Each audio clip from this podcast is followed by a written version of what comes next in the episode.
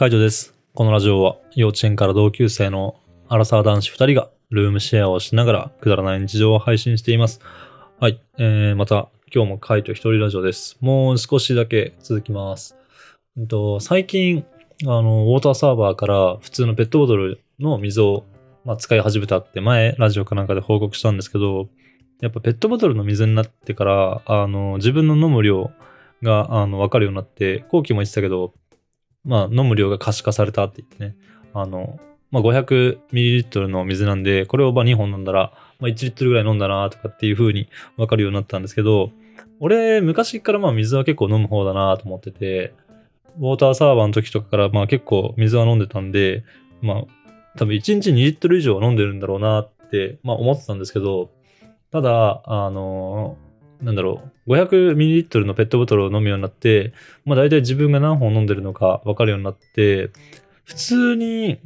仕事終わって帰ってきて、夕方から夜寝るまで23時とか、まあ0時とか、あのーだからどんぐらいだろうな、18時とか19時から、まあ0時とかまでなんで、5時間とか、5時間とかそこらの間で普通に4本5本ぐらい飲んでたんですよね、この前。そう考えると普通に、その4、5時間の間で、ま、2.5リットル、あの、水を飲むっていうのが、なんか相当飲んでるなと思って。まあそりゃトイレとかも近くなるな。まあ俺結構トイレとかよく行く方なんだけど、トイレとか近くなるなと思って、そんなに飲んでるんだなちょっと改めてびっくりというか実感しました。仕事中も割とあの水は飲むようにしてて、まあだけど結構集中してしちゃってたりとかするとね、あの、なんか1時間おきに飲んだりとか、なんかそういう感じなんで、あんまりあの仕事中に2リットル飲んでるっていう感覚はなかったんだけど、でも家にいるとやっぱこうぼーっとしてる瞬間とか、まああとはなんだろう、料理作りながらこう、まあペットボトルだからなんかこう適当なとこに置いとけて、あの、普通に飲みながら、なんか喉乾いたなと思ったらパッと飲んで、で、蓋して、なんか適当に、あの、電子レンジの上とか、なんか近くのちょっと平らなとことかにね、普通に置いちゃったりとかしてて、なんかあの、飲む機会が、まあ増えたっていうか、あの、飲みやすくなった。前コップとかだとやっぱガラスだから落ちたら嫌だなとか思ってちゃんとテーブルとかの上に置いといたけどなんか結構いろんなところに置くようになって手軽に飲めるようになったっていうのもあってあの、2.5リットルとか結構な量の水飲んでますね。だから定期便を買って、で、あの、水を飲んでる、まあ、後期も飲んでるし、俺も飲んでるけど、あの、割と、多分俺の方が飲んでるんじゃないかなって、俺の飲んでる率の方がね、あの、家にいるのは後期の方が長いのに、飲んでる量で言ったら多分俺の方が全然、断然多いのかなって思いました。まあ、そんなこんなで、あの、定期便のなんだろう、購入する水の量、最初は3箱ぐらいにしてたんだけど、もう全然足りないなってことになって、もうちょっと追加で頼むようになって、で、まあその定期便が来る前に、その、なんか今ある、家にあるストックがなくなっちゃったんで、まあちょっと定期便まで長いし、あの、水買おうかみたいな、なんか定期便の来る予定だと結構先だし、水追加で買っとこうかって言って買って、で、その水が届いて、で、さらに定期便が届いて、みたいな感じで、ちょっと重なっちゃって、今、あの、家の中に水が7箱ありますね。だから、あの、サービスルームがほぼ水っていう、なんかちょっと異常事態なんですけど、まあなんか、うん、あの調子乗ってたら、水が7箱ぐらいになっちゃいました。だからなんかこんなに1ヶ月でボンボン来るぐらいだったら、2週間に1回とかにした方がいいのかなって、まあちょっと高いとかで受け取る回数とかね、そういうのは増えちゃうんだけど、もうちょっとなんかこう、一気に5箱とか、なんか来られても困るなーってちょっと個人的には思いましたね。ちょっとまだまだ自分たちがどんぐらいの量の水をね、飲むのかつかめてないし、まあ今なんかは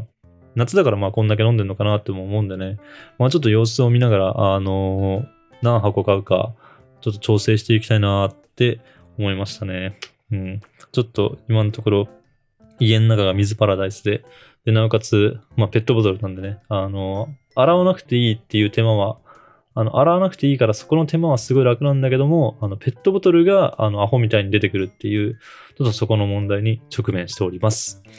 はい。えー、じゃあ、また本日もレターの方行っていきたいと思います。えー所属している楽団に好きな人がいるのですが、私は受験のためにもうすぐ辞めなければいけません。県外の大学志望のため、その後、その人と会える可能性はほぼないです。アタックするべきですか？それともきっぱり諦めるべきですか？ってことで、これはアタックしてないんだったら全然アタックしちゃってもいいのかなと思いますね。それも、あの、県外の大学に行くとか、まあ、その人と会える可能性が、あの、まあ、会う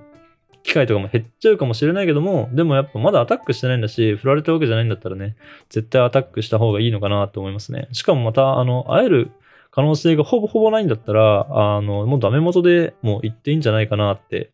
なんか今後も会うとかだったら、なんかその楽団にいるのが気まずくなっちゃうとかあるかもしれないけど、まあ、あの、ぜひね、ちょっと挑戦してもらいたいなって思います。はい。またこれもしなんかどっかで聞く機会がああったらね、あの、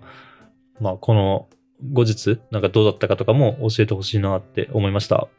はい、次行きます。えー週1休みの社畜に励ましをください。わあ、週1はしんどいですね。まあ、休みがあるだけとも思うけども、でも、結局やっぱ週1だと、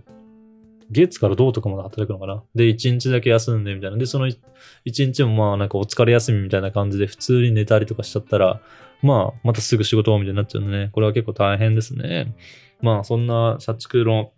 方にやっぱ励ましを送るとしたらですね、あの、ぜひぜひ美味しいご飯食べて、で、そこでテンション上げて、で、またこの美味しいご飯を食べるんだぞって思って、ちょっと頑張ってもらえたらなと思ってます。はい。ちょっと大変だと思うけど、社畜頑張ってください。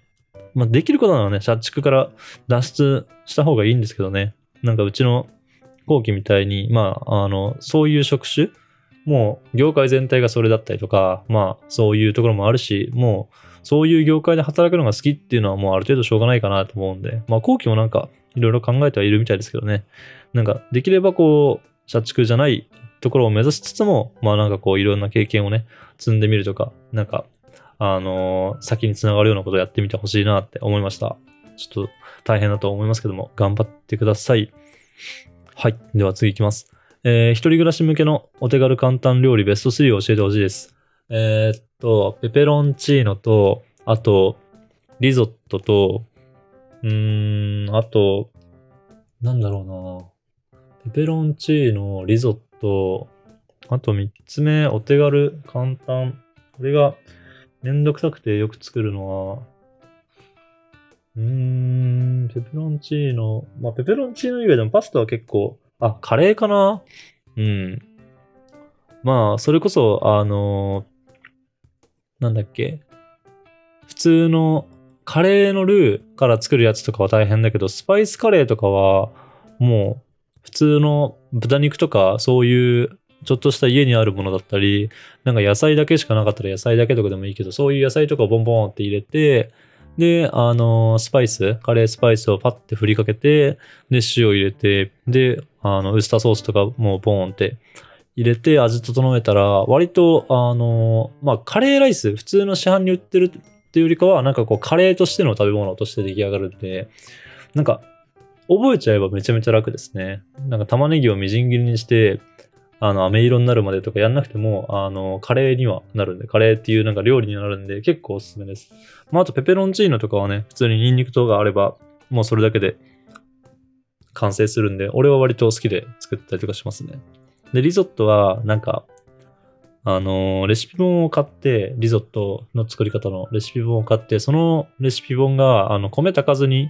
普通にフライパンで一から調理してっていうやつなんで、結構簡単にできるんですよね。だから、どうしてもあの、夜遅く帰ってきて、で、ご飯作るの結構今から作ったらなんか夜出る時間遅くなっちゃうなって思ったら、割とパスタだったりとか、あとは米食べたいなと思ったら、そういう時にリゾットとか作ってますね。まあ本当あの、大変そうとか難しそうと思うかもしれないけど、一回こう調べてみてほしいなと思います。カレーはちょっとスパイスとか買わないといけないけど、まあでも興味があればね、なんかちょっと買ってみてほしいなって思いました。はい、次いきます。最近知ってみ始めました。コウキさん体調崩されてるの心配ですということで、なんか今戻ってきたんで大丈夫かなって思いますね。もうちょっとこう、したらね、あの、日にちが経って、普通にこう生活していいよっていうか、この隔離期間みたいなのが明けたら、まあ普通に多分動画とかの方にも、あの、再開できるのかなと思うので、あの、もうちょっとお待ちいただければなと思います。はい、次いきます。えー、一汁三菜的な晩ご飯の YouTube 期待してますので、ああ、俺一、一汁と一菜ぐらいは作るんだね。スープは好きだから一汁作って、まあ、おかず一品は作るけど、やっぱ山菜作るってすごいなって思いますね。なんか結構インスタとか見てても、あの、普通の大皿にドーンとかじゃなくて、なんか小鉢作ったりとか、まあそれを作り置きとかしてるのかもしれないけど、そういうことをできる人ってすごいなって、自分が改めて料理をするようになって、すごいなって思うようになりましたね。なんかお弁当作ってる人とかも、なんかすごいなって思いますね。あの、あんな綺麗なお弁当作れないなと思って、なんか普通にどっからそういう時間を生み出してるのかなとかって思っちゃいますね。まあでも、あの、ちょっと自分のレパートリーとか腕とかはね、上げてみたいなと思うんで、ちょっとなんか機会があったら、一汁三菜試してみたいと思います。はい、次ます。明日休みなのですが、お昼何をか、何食べようか考えてます。何を食べたらいいですかってことで、すいません、これレターもらったの、だいぶ前っていうか、あの、もらったのに、あの、すぐ返さなくてね、申し訳ないですね。ってなわけで、まあちょっと、日が空いてしまったけども、まあ俺が休みだったら何食べるかっていうので、最近ハマってるのはそうめん。なんかやっぱ夜は結構しっかり食べたい、がっつり食べたいなっていうのが昔からあって、だから、あの、夜はご飯とか、あの、お肉とかしっかりとるようにしてるんですけど、逆に昼間とかは、あの、そういうがっつり系じゃないパスタ食べたりとか、あの、そうめんとか食べるようにしてますね。で、今だったらなんかそうめんで、割とあの、アレンジ系のレシピが、あの、いろんな YouTuber さんとか、あの、あげてるんで、それを作ったりとかしてますね。まあ、本当はね、あの、もうただ夜寝るだけだから、夜、夜ご飯ってそんなにこう贅沢に食べる必要ないんだけど、むしろあの昼とかの方がね、しっかり食べて、その後運動したりとかするから、昼とかの方がこうたくさん食べたりとかした方がいいんだけど、なんかやっぱ夜美味しいものを食べると、なんかこう一日の満足感が高いような感じがして、俺は結構、まあそういう意味も込めて夜はあのちゃんと美味しいものっていうか、自分が食べたいもので、あのしっかりした食事をとるようにしてます。まあ、だ今だったら、そうめんとかですかね。なんかそうめんのアレンジレシピ、なんかあのー、結構調べると美味しそうなやつ出てくるんで、それとかいいのかなって思いました。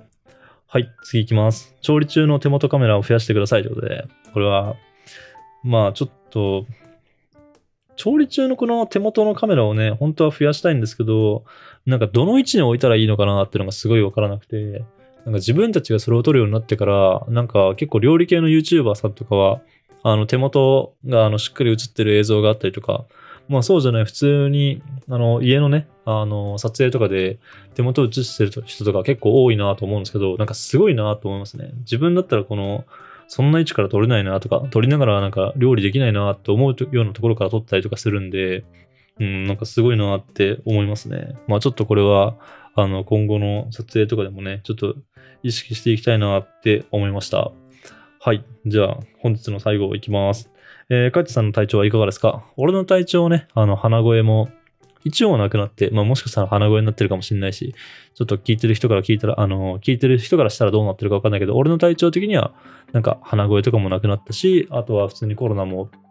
全然かかってないんで、割と、あの、順調ですね。まあ、マジ隔離期間というか、この後期が、あの、コロナになって、まあ、隔離というか、えっと、この期間、は、あの、濃厚接触にならないようにとかっていうよりかは、もう接触しないように結構してたので、まあそこは、あの、まあ後期もそういう風にね、気をつけてくれたし、あの、ありがたいなって思いました。なんでね、俺の体調は大丈夫なんで、まあもう少し、あの、後期が来るまでの登頂、登場